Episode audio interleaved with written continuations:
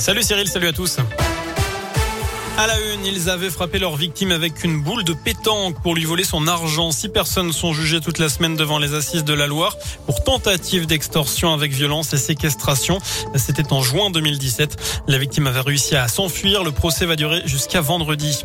Un incendie la nuit dernière à Saint-Chamond. Ça s'est passé juste avant 5 heures ce matin dans un appartement, boulevard François Delay.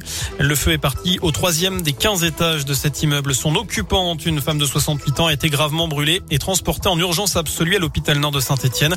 Quatre autres personnes ont été prises en charge, légèrement intoxiquées par les fumées. Les autres occupants avaient eux évacué l'immeuble avant l'arrivée des secours.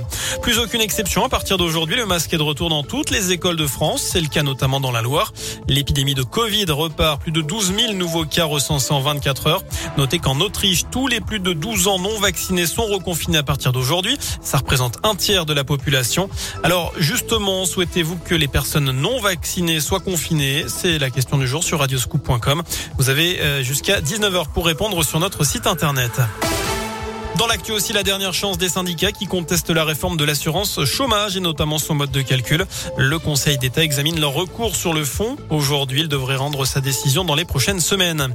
Un procès très attendu s'ouvre aujourd'hui à Paris, celui des soupçons d'emploi fictif du couple Fillon. François Fillon, l'ancien Premier ministre, sa femme Pénélope et son ancien suppléant sont jugés en appel.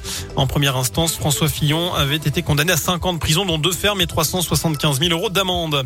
De nouvelles recherches pour tenter de retrouver le corps d'Estelle dans les Ardennes.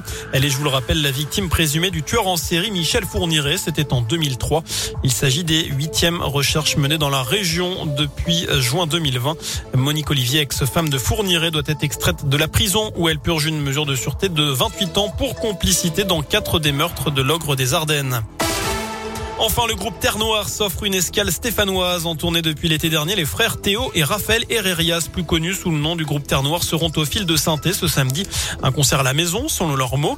Et pour ceux qui ne connaîtraient pas encore Terre Noire, du nom évidemment du quartier de synthé, c'est le groupe pop électro français qui monte. Théo Herrerias est revenu sur la trajectoire du groupe qu'il forme avec son frère aîné.